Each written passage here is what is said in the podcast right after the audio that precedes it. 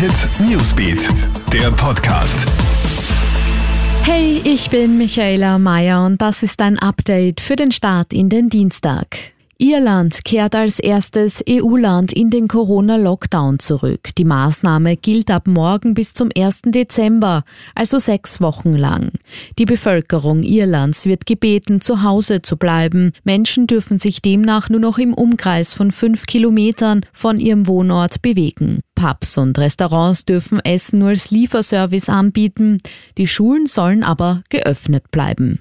In Oberösterreich ist ab heute in der Gastronomie die Gästeregistrierung verpflichtend. Laut der entsprechenden Verordnung müssen die Wirte Namen, Adresse und Telefonnummer ihrer Gäste sowie Datum, Uhrzeit und wenn vorhanden Tischnummer erfassen. Vier Wochen lang sind die Gästedaten dann aufzubewahren und bei Bedarf den Behörden auszuhändigen. Nach sechs Wochen sind die Daten dann zu löschen. Aufregung gibt's rund um Markus Rogan. Österreichs ehemaliger Schwimmstar ist nach einem positiven Coronavirus-Test aus Israel geflüchtet. Rogan arbeitet aktuell als Mentalcoach des israelischen Fußballnationalteams.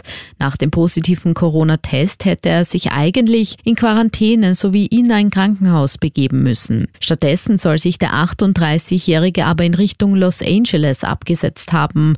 Für seine Flucht soll er einen drei Tage älteren negativen negativen Corona-Test verwendet haben.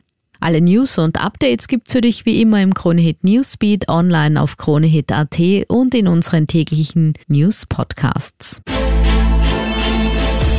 Kronehit Newsbeat, der Podcast.